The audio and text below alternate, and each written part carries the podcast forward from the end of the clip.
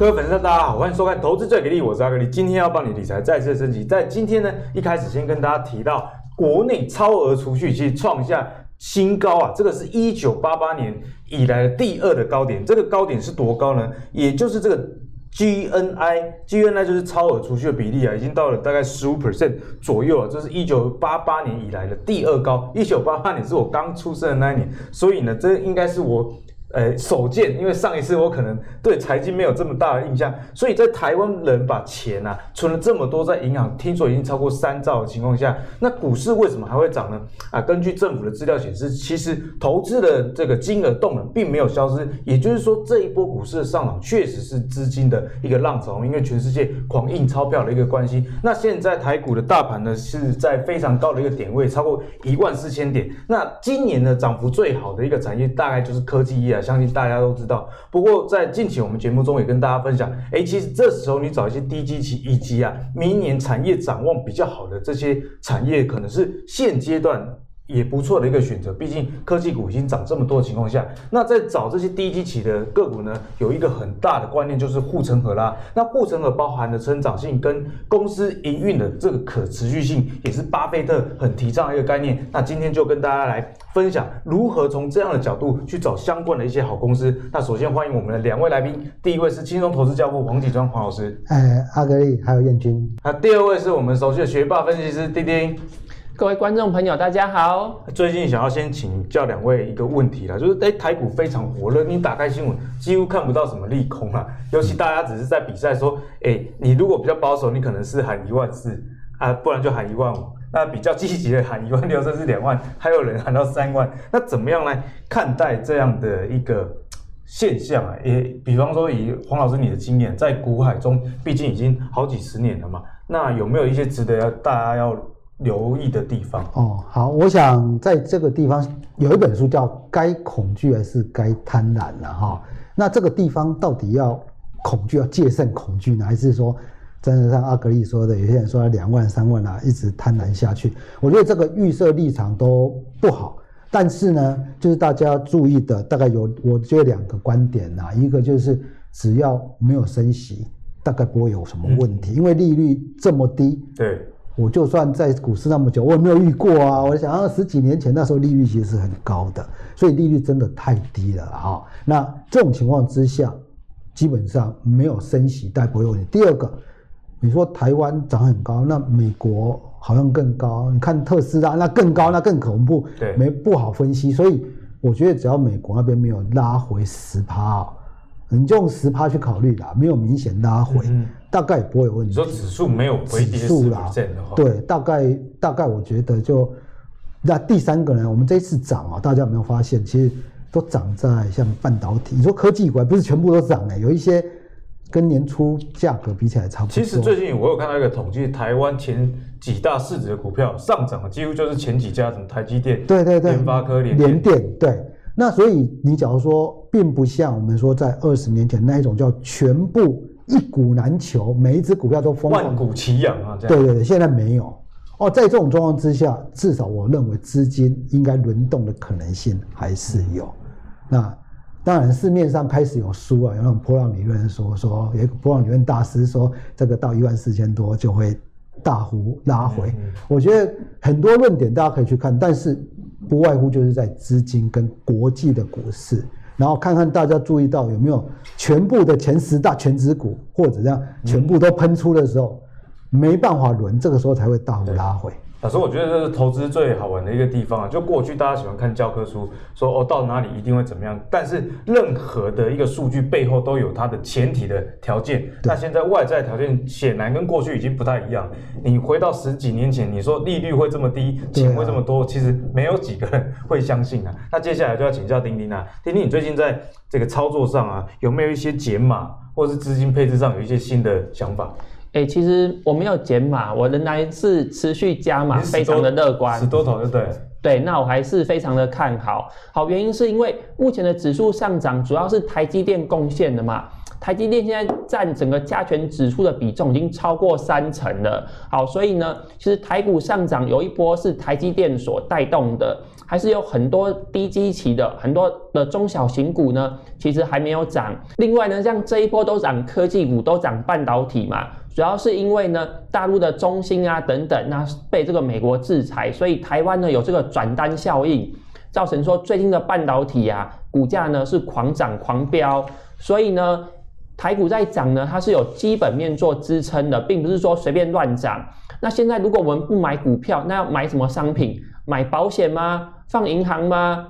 买房子吗？买黄金吗？其实好像没有什么更好的一些金融商品供我们来选择。我选来选去呀、啊，还是觉得股票最好。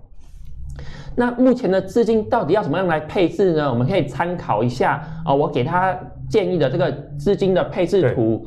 好，因为呢，股票也不可能一路持续上涨嘛，一定有这个呃下跌的风险，所以我并不建议大家跟银行借钱，即使现在利率非常的低，我并不建议说我们融资跟银行借钱来买股票，这个是完全不建议的。我还是建议说呢，大概要有三成的资金是放在类固定收益的商品，例如说定存啊、特别股啊、债券等等，啊，这样是比较安全的，不可以全部拿去买股票。那至于这个。股票的部分呢，到底要怎么样来做资金配置呢？我是建议说，大家可以把三成的资金放在价值股，那另外四成的资金呢放在成长股。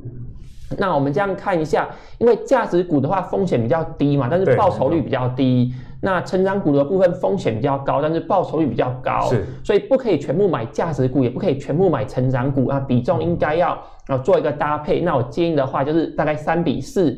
那这样子的话呢，我们建立一个投资组合，如果选股的逻辑不要太差，要买到这个绩优股的话，这样子一年的报酬率呢大概有十五 percent 左右，十五 percent 也是相当不错的。对啊，相对稳健。所以呢，大家在资金的配置上，不妨参考丁丁刚刚给大家的一个呃范例啊。比方说，哎，你怕跟不上整个大盘，你至少有四成资金压一些成长股。例如说，台股最近最强的还是在半导体以及啊记忆体部分，那这些你可能可以多做一个布局。不过，毕竟啊，这种强势股你有可能买在高点，所以丁丁刚刚也分享了，哎，金融股啊，跟一些哎定存相关的概念股，其实可以作为你核心持股的一个部分。如果股价没涨，那至少还有。啊、可能四五 percent 的殖利率，这样也是相对不错的一个方向了。那刚刚我们开场已经已经有提到啊，在上个礼拜台股已经突破一万四，其实在相对高点的位置，所以现在很多人就会担心说，哎，是不是到景气循环末段，会不会发生像三月一样的大跌？那刚刚我们景川老师有跟我们分享啊，其实如果没有升息的话，其实不用太过于去担心。但是哦，这个大方向确立之后，我我觉得投资毕竟没有那么简单，哦，只是大方向。那如果在选股上有没有一些指标是我们该留意的？毕竟好的市场也有坏的股票，坏的市场也有好的股票，所以选到好的股票，呃，显然是重中之重。嗯，好，我想在今天这个选股的方向哦，我我个人认为应该从两个角度，第一个就是公司要有一定的竞争力，我们所谓的。企业护城河啊，第二个就是它的价格要合理，甚至偏低啊。等下我举例子给大家来参考啊。那在这个地方呢，例如说企业护城河啊，哈，我们看这一张哈。我们说企业护城河呢，这是一般所说的护城河，但包含的品牌，它品牌本身就有一个护城河啊。然后第二个，它有没有网络效用，很多人使用。那或者它有没有很强的规模经济，像。seven 同跟那个全家大概都已经构成了企业护城河，你要进去很困难。当然，另外两个在科技股最常见到的一个是低成本，等于说低成本，所以人家你说红海算不算一个企业护城河？算，人要进入跟红海做一样的东西，其实很困难。但是因为毛利太低了。哎，我觉得有时候大家笑这些企业毛利太低，反而在某个角度上，当它大到一个程度，对，它反而是个护城河，它人家没有办法进去。当然，大家会从成长的角度发现它的成长性没那么强。对对。但是，假如说你觉得用一个一定的企业竞争力，他们是有的。嗯。那所以你可以有它的值利率，其实也可以思考。那另外第五个就是转换成本高。我们这种转换成本高，一般都是用在像所谓的它是。领导品牌的很强的供应链，例如说哦，大立光大家知道，它除了在无形资产，在它的专利啦这边很强以外，另外就是苹果要转换，其实是很困难，需要时间啊，要慢慢养。对，但是对一般投资人，他可能不知道说我到底它到底转换成本高不高？构成说啊，比如说大立光，你知道苹果要换这个镜头很困难，但是假如说里面的一些零组件呢，你知道吗？你可能真的没有那么清楚。啊，所以呢，有时候我们说其实很好分析的方向呢，就是阿格力常讲的。生活观察的生活投资、嗯，其实转换成本这个，我有一个很简单的例子给大家。就巴菲特之前是投资吉列刮胡刀嘛，那我自己本身也是买吉列刮胡刀。嗯、哦，这个转换成本就是说，啊，你买吉列刮胡刀之后，你会换那个刀头，可是你不会轻易把刀柄换掉，换成了舒适牌啊，因为跟那个刀刀柄根本没有换。那你没有换的这个过程，这个其实就是一个转换成本。对，那转换成本其实最重要，其实应该是说供应链里面它会被换掉？对，供应链会不会换掉？那我们在电子里面零组件，例如说，你说哎，这个国巨的被动元件里面很强，大家大到一定的规模，好，那但是它会不会被哪一天被哪一个更强的换掉？国巨已经很强了，那其他的我们就不容易判断，对，我们不好判断。所以呢，我们生活概念股啊，应该就是说，像你可以从无形资产、网络效应跟规模经济。啊，这个生活概念股可以从这三个去思考，大家是比较容易感受得到的。对，比较容易感受得到的。所以呢，这个大概就是吃企业护城河的观点啊。嗯、那等一下，假如说我要举例子，像例如说呢，我从生活概念股这个地方去看啊，例如餐厅啊，哈，这一张哈，这张餐厅用这个餐厅来看，我们来思考，比如说你现在去吃火锅，你会吃哪一家？你说不一定啊，但是。上市贵公司、新贵公司以火锅为有名的就是老四川，嗯，哇啊，它名称就叫老四川麻辣火锅，你很清楚。例如说牛排，上市贵里面就是有一家叫天聪牛排，嗯、但是你会选天聪还是选王品，还不一定呢。不一定，你，你可能去选王品啊。好，那这个时候你这个品牌说到王品，每个人都知道。嗯、哼问题是你会认为王品是卖什么的？欸没有一个第一时间的想法，因为它太多，所以我就说，王品他感觉就是王品就是王品，什么叫王品就是王品？嗯、就像统一食品，你会认为统一是卖什么的？不会，他什么都卖，就是、但是统一就是统一，嗯、什么都卖都有一定的品质啊你。你你不会说哎，统一酱油，你第一个想到可能是金兰酱油，对，但是统一酱油它有一定的水准。那像沙拉油，你可能说哎，贵格的好像比较好，嗯、但是呢，哎，统一也有一定的水准。都是这个样子。那王品呢？大概就是这个样，所以循序的这样逻辑，刚刚老师提到以餐饮业为例啊，我们最近也观察到嘛，民以食为天。那在食品股上半年以及餐饮股上半年受到疫情的影响之下，其实表现的都不是到太好。不过我们观察到十月之后，呃，比方说有廉价的商机啊，以及这个台币的升值，似乎对于这些食品业者采购成本有降低，所以很多公司啊，第三季财报都非常的亮眼。所以呢，上个月我们看到，哎，很多餐饮业者其实哦股价啊或者基本面也回来。那接下来我们该怎么样看待这些公司？呃，我想这个第一个呢，当然他们业绩一定要还不错了哈。你比如说，你说哎，天聪牛排，你觉得洋葱嘛，就是我们说的洋葱，呢你觉得你听过，但是你去看哎，品牌，你认为好像还好。对，你认为哈，当然这个是个人的认知，每个人不一定一样啊。嗯、你认为不错，但是你看他业绩不理想，你大概就不会考虑了。对好，那。比如说，刚刚我比较着重在餐饮，因为这跟品牌那关系。例如说，你还没有上市的，好像快上市的路易莎，路易莎咖啡，你你去看路易莎，哦，你先观察嘛，生活观察，你发现每一家路易莎几乎都客满。我觉得我我观察生意真的是真的是非常好。那接下来你当然要看它。报表营收到底好不好？报表到底好不好？就是合理。是眼见为凭只是第一个步骤。对，眼见一定要为凭嘛。你既然要成为他股东，你当然要有感受。嗯、那例如说啊，我再用一个品牌角度来看，例如说这个六角家族，六角家族六角，大家可能说，哎，你对他的印象是什么？信子猪排。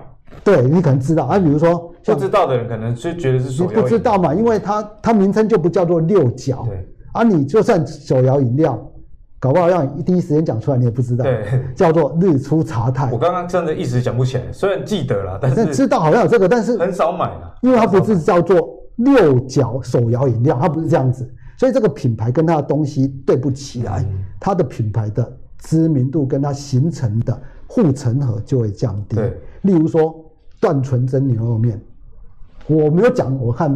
嗯，大家也是六角旗下的，对，可能不知道。那我们泸州的段纯真呢，开了一两年之后，关店的。嗯嗯。那例如说大阪王将，这个你可能都听过，但是你根本不知道它是六角的，是那可能不容易形成叫做品牌的护城河这样的观点。所以呢，那这个部分的品牌护城河会让它有一点大者恒大。那有没有一些例子是比较品牌护城河的一个公司？呃，我想呢，现在品牌会像在食品股里面，品牌跟它的食品直接搭在一起，就是哪一家？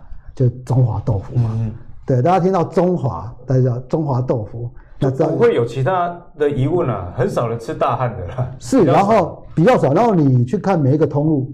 都有中华豆腐，几乎都有。然后第一个你想要买豆腐，第一个所想到的就是中华，嗯、那这样就构成一个叫品牌所造成的。就像喝可乐，大家会想喝可口可乐，或者百事可乐，顶多就这两家嘛。对对对。那便利商店一样，他们他们就构成的通路上面的一个护城河，seven、嗯、跟这个好。那所以很多的情况，你刚刚刚说的像这个王品的 APP 啊，你看王品那么多品牌，嗯、可能很多人都不知道啊。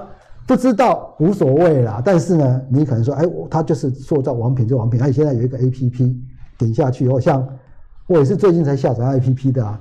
我发现，哎，这个这个我没有吃过，我要吃看吃看吃看，然后就发现有很多真的是超难定位的，这也是生活中去感受嘛。潮男定位就是业绩。嗯、后疫情时代，其实呃，这些餐饮业一位难求。我最近有很深的这个感受，像我上下礼拜要去台中演讲。呃光订饭店打了五六家，都说可、哦、真的、哦、对，而且不是什么特别的假日哦，就是礼拜六，然后订啊台中比较热门的呃一些餐厅，其实也都订不太到，哦，所以相关的个股呢也值得大家去留意。那讲完民以食为天，我们讲生活概念。这个呃投资的领域其实有包含了食衣住行等等这么多的范畴。嗯、那在住的方面，以及啊，大家我们刚刚讲超额储蓄，就是银建股跟金融股，哎，这些公司刚好就是钉钉呃擅长的一个项目。那在这些的产业上，有没有一些护城河，或者是说，哎，该怎么样去判断它有没有？好，那到底要判断有没有护城河呢？其实从市占率这个指标呢，就可以看得出来。它其实是互为因果的。如果一个产业它有护城河的话呢，照理来说，它的市占率会越来越大。那那从另外一个角度来看，如果一个产业呢，它如果有规模经济的话，它的规模很大，其实就是它的护城河，因为它可以降低啊、单位成本，它可以发挥规模效应，它可以去啊、呃、发展它的品牌。对，好，所以其实从市占率这个角度来看呢，大家可以看得出来这个。公司到底在这个产业是不是具有核心竞争力？那银行呢？它除了看市占率以外呢，它有另外一个指标去衡量核心竞争力，就是手续费占总营收的比重。好，银行呢，它就是把钱借出去，但是银行借出来的这个钱呢，啊，不管是国泰、富邦、中信，其实钱都长得一样，钱没有比较特别。好，所以如果我是一般的民众，我到底要跟哪一家银行进行往来，其实就是比较哪一家银行的服务比较好，它的手续比较快啊，不要开户让我等很久啊，那拨贷的这个啊速度比较快，或者是利率比较低等等，那比的是这个服务。所以银行它的核心竞争力在服务，怎么样衡量一个银行的服务到底好不好呢？就是看这个银行它手续费收入占整个营收的比重是高还是低。那这里呢，特别整理出来说，今年上半年呢，各个银行它的。手续费占营收的比重，比重，当然这个比重就是随着时间的啊、呃、经过，可能增增减减会改变，但是原则上呢不会差太多。那我们来看一下手续费占营收的比重比较高的有哪一些银行？好，例如说中国信托嘛，这个是我喜欢的定存股。那另外像玉山啊，都是排名比较前面的。那另外我们看一下排名比较前面的银行大概有哪一些？啊，有汇丰嘛，有渣打、星展、花旗啊，其实就是传统的外商银行嘛。那外商呢，它收费比较高，服务比较好，给人家比较尊荣的感觉，手续费占营收的比重呢是比较高的，都超过三成。那我们来看手续费占比比较低的有哪一些，好不好？那我们从后面呃看上来，像是啊、呃、全国农业金库啊、土地银行啊、高雄银行啊、兆丰啊、啊中小企银啊、合作金库、台湾银行等等。所以燕君现在意思是说，国营的银行服务比较不好，就是传统的这个官股的银行啊 啊，不是服务比较不好，是民营的更好。对，民营比较服务比较好，就是。官股就是有点公务员的心态嘛，大家如果去这个政府机关办事就知道，因为他们的啊绩效考核制度，他们的年终跟他们的表现可能啊。呃不是有太明显的相关，但是民营银行就是压力很大，你啊、呃、信用卡的数量的业绩跟你年终奖金它是息息相关的。好，就是因为这个绩效考核制度、这个奖惩制度的关系，所以民营银行它会比较有效率，那压力也比较大。所以我的很多同学，他原本在民营银行工作的，他会想说他要去考这个关谷银行，因为压力比较小、比较轻。那压力比较小、比较轻，其实变相来说就是。啊、呃，可能服务没有那么的到位，这样子，嗯、对。所以呢，其实大家可以从手续费的收入来看一下一家银行的服务品质，这也是另外一种想法。毕竟说，哎、欸，你如果服务不好，为什么大家给你赚这个手续费？嗯、那其实燕君在之前节目中有跟大家分享啊。其实，如果手续费占比比较高的银行，对于一些金融危机的冲击的抵抗力是比较好的啊。毕竟手续费是，比方说，哎，信用卡的消费啊，这个是比较跟民生相关的。但是如果这家银行它是靠啊保险啊或者投资，这个受到外在经济变化影响是会比较大。嗯、那除了手续费以外，还有没有一些指标我们可以衡量相关的一些金融股？好，那如果是证券股的话呢，我会建议看市占率。市占率。好，那现在台股一路上涨啊，涨到一万四千多点。其实很多的这个证券业啊，它光靠这个手续费收入呢，嗯、啊，其实就贡献了很大的这个营收。那我们这个券商啊，我们用这个营收，用营业收入来算这个市占率呢，那我们可以看到第一名的啊，就是元大金控嘛，嗯、啊，这个元元大证券它是第一名。那下再下来有凯基啊。富邦啊，永丰，不过看起来市占率都比较高。元大的市占几乎等于二三四米加起来。对，好，那市占率高有什么好处呢？因为现在很多人是用网络下单嘛。如果市占率比较低的这一些券商呢，他就没有办法花太多钱去维护那个系统。因为我曾经用过比较排名比较后面、市占率比较小的券商，它的。市占率比较小，所以它的公司规模有限，就没有办法花太多的钱去建置那个系统。有时候我要买，有没有就按下去买，就过一分钟 都还没有成交，那个系系统宕机很很慢。等到要买的时候啊，已经涨停板买不到了。好，会有这样的情况啊。所以当市占率太低的话，这一些券商呢，没办法花太多钱去建置这个系统，所以怎么样吸引客户，只能用啊、呃、手续费打折嘛，手续费减免的方式。而且我觉得这是一个恶性的循环。就是他客户已经很少了，然后又低价抢客，结果越赚越少，那也没有办法把系统弄好。对啊，那反而是看啊、呃、市占率比较大的像元大嘛，其实它的手续费的折扣相对于其他小券商是比较少的，但是呢，因为它系统很完善嘛，对应该没有人啊、呃、元用元大下单出现一些 啊。呃啊，时间延迟的这个现象，而且元大在国内的借券的市场里面也是独占鳌头。对啊，那如果我是啊在元旦下单的话，我证券要借出去比较好借出去嘛。如果你是用小券商的话，我们想要把这个啊股票借出去去赚取这个利息，可能机会就不高。燕军讲这个也呼应了刚刚景川老师提到的所谓规模经济的这个部分呢、啊。你如果这个券商的这个用户数没有那么多，那你借券到底要借给谁？这个就要打一个问号。好，所以我们从这个规模经济的角度来看的话，我们在投资股票的话，我们要找这个有护城河的哪一些的证券商有护城河呢？原则就是市占率比较高的嘛。所以像元大证券，它的啊、呃、母公司元大金，我觉得大家就可以考虑要不要。来进行长期投资。对，因为像元大金今年在金融股里面算是表现相对好很多了。有一个很大的原因就是，现在台股成交量实在太高，动辄什么三千亿以上，那市占率最大的券商当然就会受惠了。那我们刚刚讲到了呃银行以及券商之后，其实在金融股里面还有一个大家诶很喜欢。很想要买，但是又不太敢买，那就是寿险。所以寿险要怎么样来看？我们请要燕君来帮我们解答。啊，那寿险呢，我们还是可以用市占率来衡量，说这个公司到底有没有护城河。一样，就是因为市占率高的话，有规模经济嘛。那寿险公司呢，它规模比较大的，像国泰啊、富邦、南山、星光啊、中国人寿啊，这一些是市占率比较高的。那寿险公司除了用市占率来衡量核心竞争力以外，一样服务品质很重要。要怎么样来衡量服务品质呢？很多人不知道，其实寿险公司啊，它有一个指标叫做继续率。哦，继续率的，我倒是第一次听到，哎，这是一个怎么样的指标？什么是继续率呢？就是这个要保人保护他付保险费付了一个月、两个月、三个月，到第十三个月，他还继续支付的比例，好，这个叫做继续率。继续率越高，代表保险公司它服务品质越好嘛。因为有些保险公司它业务员是用骗的 啊，就靠人情啊，或者是靠一些话术去骗嘛，去推荐这个保护不适合的商品。对，所以我其实也蛮常遇到这类的人啊。所以你基本上第二次的订单。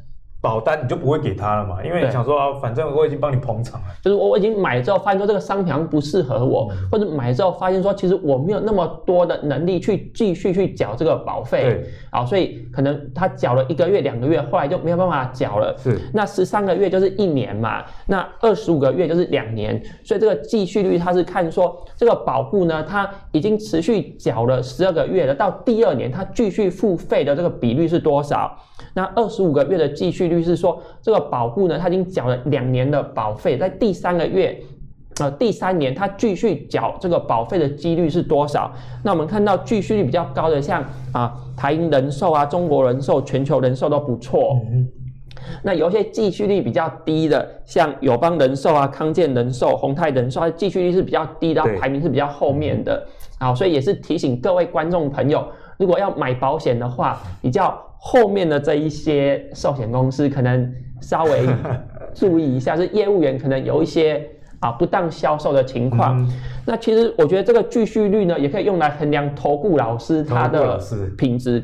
有一些投顾老师他是靠跨数、靠骗的，所以他的会员平均的啊期限呢，可能继继续率很低，或者是他的会员平均参加的期数呢，可能是三个月、半年，就比较短嘛。可能参加之后发现说，哎，好像跟当初的这个预期有落差就退出了。那有些投顾老师呢，就是他的会员他是长期参加，参加一年、两年、三年，代表说这个投顾老师他是真的很用心、认真在带会员。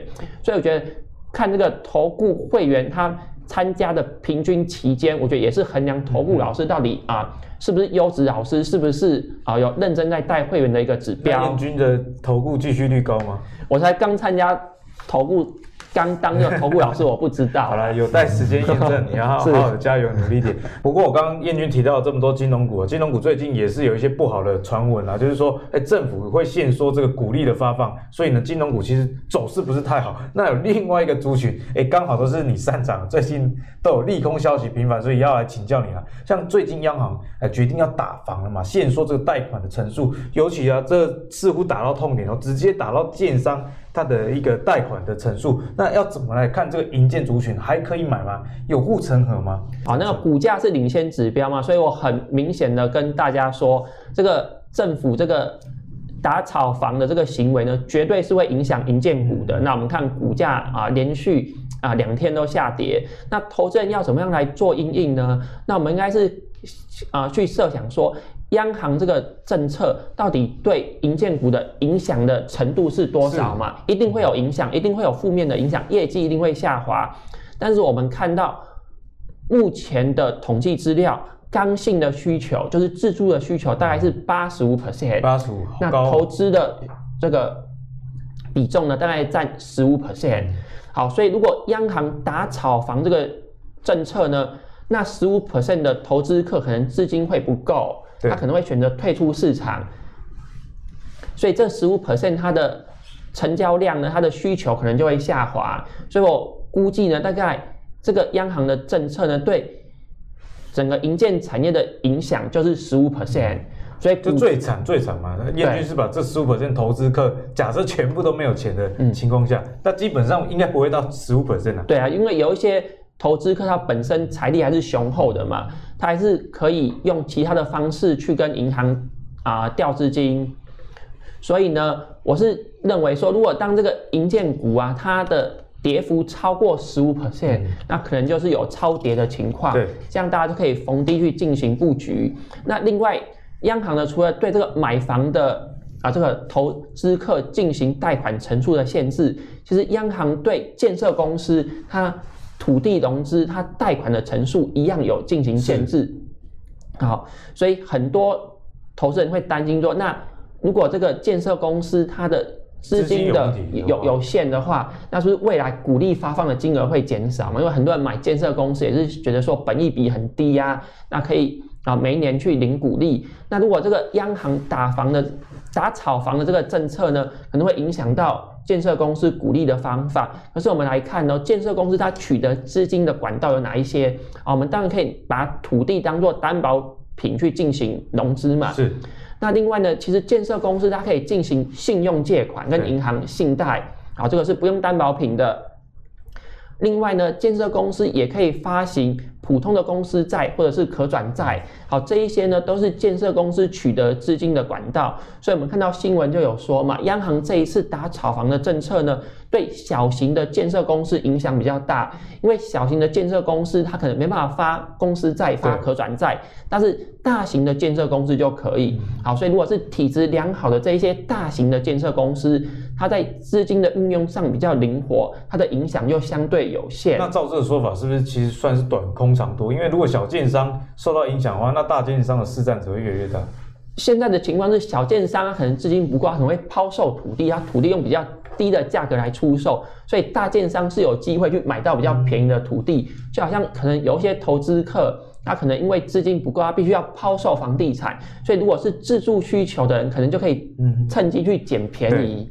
所以呢，其实，在打房政策上，我觉得在投资啊，都是有正反两面。那打房呢，固然是对这个建商的贷款成数会有影响，不过你相对的也认证了哦，政府认证的、公开认证的，这房市真的是很热。那我觉得在投资上，就像丁丁刚刚分享的啊，你可以比较量化数据。啊，自助客百分之八十五，投资客百分之十五，那你就用这十五 percent，假设真的受到影响的话，那你就建商业绩掉百分之十五嘛，然后跟股价的跌幅来做一个互相的呼应，你就可以知道，哎，什么时候该买，什么时候是该卖的一个时间点。那刚刚我们在谈企业护城河的时候啊，用了很多质化的分析，什么是质化？比方说品牌啦，或者是说它的规模经济，哎，这些其实是需要用心去感受的。可是很多朋友无心恋战啊，只想要用量化股的方式，那在股票中其实有蛮多这个样的指标可以帮助大家去选股啊。例如说，我们在之前节目中就跟大家分享过相当多的指标啊。例如说，像本益比啊，或者是比较成长型的人，他觉得说，哎，本益比没有办法反映出成长性，会有本益。成长比，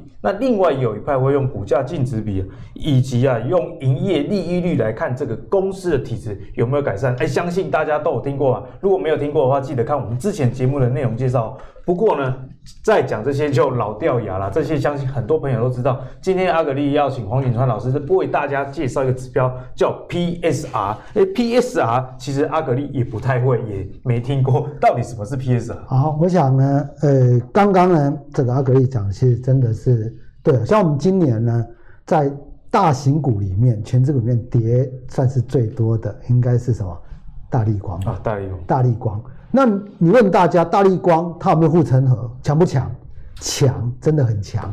但是它今年股价就表现很不理想。为什么？其实，在一些所谓的选股基本的条件上面，它是今年比较弱的。那今天呢，我来跟大家来分享这个 PSR 的选股。大家假如去 PSR 选股，在财务课本里面，大概就是半页，可能一页啊。啊，那蛮少的。那真的很少啊，真的很少。难怪没听过。对，或者大家觉得不好用，因为这个其实是先说 P/S 啊它的公式呢，就是用其实很简单，就是股价除以每股营收。那你可以用总市值除以营收，所以这一个市值除以营收，总市值除以营收，它会有一个比例。哦现在就是说这个比例呢是高还是低？我我可以问一下哥，例如说我跟你两家公司，我所有条件都一样，对，我的营收比你高，其他条件都一样，那我的市值应该要比你高。理论上是这样，理论上是这样子嘛，这合理。那假如说我们两个市值一样，我营收比你高，其他条件都一样，我应该有往上的空间。嗯、同样的，例如说我今天跟你营收、毛利条件什么都一样，对，但是我的盈利率。比你高，那理论上我的市值应该要比你高，对啊，你不能说这个盈利率四十趴的跟盈利率五趴的，它的 PSR 要一样，这没有道理，没有道理的，不符合比例原则啊，这，这没有道理啦，对不对？那所以呢，这个其实 PSR 不算是一个新的东西，只是我觉得在过去大家没有好好应用啊，为什么呢？这个 PSR 是这个费雪提出来，费雪是提这个。成超级强势股这一类。费雪是非常有名的一个投资大师啊。对，但是当时他提到 PSR 就有说，我的 PSR 呢最好要低于零点七五或者更低，超过一点五就不能买。其实，假如这样子，台股呢，大概很多都不能买了，真的不能买了。你只要盈利率呢超过一定程度以上，其实都 PSR 都不低哦。对，所以呢，我今天在这边提到，其实 PSR 你要要使用的应该是要同一个族群，不是同一个，是相同的盈利率去做一个比较。Okay, 相同营业率。那为什么要 PS 啊不用本益比？我觉得用本益比哦。其实有一点点落后了。嗯，为什么这样说？因为大家其实知道，我们的季盈余是一季才公布一次。那营收呢？每个月。每一个月。那盈余呢？会每本益比会受到什么影响？业外收益、汇率，嗯，哦，这一些或者是它处分，哎，哦，这一些所影响。当然你说啊，这一纯度了，它本业纯度。对，那你说这一季我知道啊，所以大家说哎，历史本益比。为你历史，你用三四年的情况，你知道那三四年出现什么状况吗？我看大家不会去看，你只会说，哎，它本益比十倍到二十倍啊，中间是十五倍啊。嗯、哼问题是你可能不知道它当时候有没有处分，有没有怎么样的状况。PSR 本来就相对，你相对偏低，你买的也比较安心嘛。是。那假设又有股息，这样的个股当然很好嘛，嗯、对不对？那我再来用我们的餐饮股啊、哦。对，因为刚刚老师跟大家介绍餐饮股嘛，那如果我们用 PSR 来看，看一下情况到底是怎样？好，我们看这一张啊，这一张餐饮类股。这张餐饮类股呢，我我这边呢用 Q 三的营收，那大家不要说 Q 三直接乘以四啊，但餐饮股比较好一点，因为它很稳定。例如说呢，王品，我要王品底下那个给大家看啊，王品呢，在今年先不看，二零一六、一七、一八、一九。每一年第三季的比重呢，最高二十五点九，占全年啊，最低二十五点七，哦，是不是超稳定？嗯哼，超稳的。所以你说它平均二十五点八，所以你用今年第三季的营收除以二十五点八，假设明年第三季的营收跟今年第三季是一样，对，那餐饮不会差那么多啦，不会差很多。那你这个时候你去看，就可以得到明年的营收的预估值，嗯、大家可以这样子。啊，这是假设它都没有成长哦，哦，大概是可以得到这样的一个数字。好，这个时候你就可以去算它的 PSR。好，当然呢，算 PSR 之前你要看，哎，它是不是已经营收已经成长了？对，你不要选一个衰退去算 PSR 啦，那这个不好。那成长了，那你就算 PSR。然后这个时候你可以发现呢，王品的 PSR 现在是零点七六，在三十三集阿格力的节目，其实我也有提到王品，是当时候的 PSR 是多少？零点五哦，所以 PSR 其实越低的时候，去下档空间越有限。那你要看它的族群哦，因为王品呢，这个餐饮的盈利率达到稳定以后，大概十趴都可以期待。每一间都可能差不多，差不多都这样子。所以你可以说，它的期望值呢，大概中位数啊，来到一点四、一点五是很有机会的。是。那好，我们就看瓦城、汉来、豆腐、六角跟藏寿司美食这几家。它的 PS 啊最低的是一点二，哦，那所以王品零点七六还有一段的距离。对啊，上次是零点五，所以你看从上次节目到现在就只有王品涨。是，当然了，美食又涨一点啦，但是呢，你可以发现它的 PS 啊这个观点，你就觉得啊，它相对偏低嘛，嗯、啊，它相对偏低，然后你接下来就要去思考，它有没有护城河。啊，刚才你护城河就看每个人感受，对，每个人定义不一样。那 PS 啊其实是比较客观的一个数据。那刚刚老师我们讲了完餐饮业之后，其实对食品业者大家可能更有兴趣，因为餐饮类股毕竟像以前王品曾经大跌过，大家有一点阴霾啦。那如果在食品类股的部分 PS 啊现在的情形又是怎么样？我想可以看一下这另外这一张食品类股了哈。食品类股呢，例如说这个大成，它的 PSR 零点六六，嗯，计算低哦。但是大家可能要考虑它，因为它的盈利率比较波动比较大，而且像普丰、大成这种呃原料跟农产品比较有关的，他们的营业利率波动比较大。是，所以你大家可能要思考，它这个盈利率以后有没有办法维持这样？像普丰哦，它的盈利率十一趴，那过去五年最高是大概九趴。嗯、假如了哈，假如以后猪肉进来，然后普丰呢，大家都买它的，对啊，它的盈利率可以维持在。十一趴，它的合理的 PSR 应该可以到一点六，嗯，它现在零点九就很便宜。哦，哦，但是大家可能要去思考，它有没有机会都维持这样的盈利率，还是今年的盈利率只是昙花一现？嗯、这一点就要看阿格力对这比较了解哈，这之后再帮大家解析。所以，如果以 PSR 的角度来看，像例如像现在中华纸，不是说这样的股票不好，因为它 PSR 很高，只是说你可能要吃到的肉比较有限，是这样解读吗？对，像中华纸，它现在 PSR 四点七七。你说啊，怎么高这么多？大家大家不要忘记，它的盈利率超高的二十二趴，所以说它是不一样。它要用的就是二十趴以上那个族群。啊，懂懂。但是说实在，四点七七也有一点高了，嗯、并不是说它不好。但是你可能就是说它的营收要像这种情况，我个人解读就会变成说，它有一点点反映未来的营收状况了。像 PSR 其实里面有一个因子就是市值嘛，市值就跟股价有关系。对，所以当诶、欸、我们在投资的时候，常常讲到，诶、欸、好公司其实也要好，要好股票，也要好好价格，还要好价格。所以中华时并不是一家不好的公司，只是说在好价格上，似乎现在是比较没有那么甜了、啊。对对对，就是说它因为它的 PSR 超越同样是这一个盈利率二十趴附近的，对，可能已经有一点点高了。这个时候它的空间就感觉没那么大，嗯、像这个大成普丰，假如说它能够维持现在的盈利，然后把它盈利率，因为明年的美术进来以后，这种情况之下，他们大家能够有一定的经济规模跟它的盈利率水准。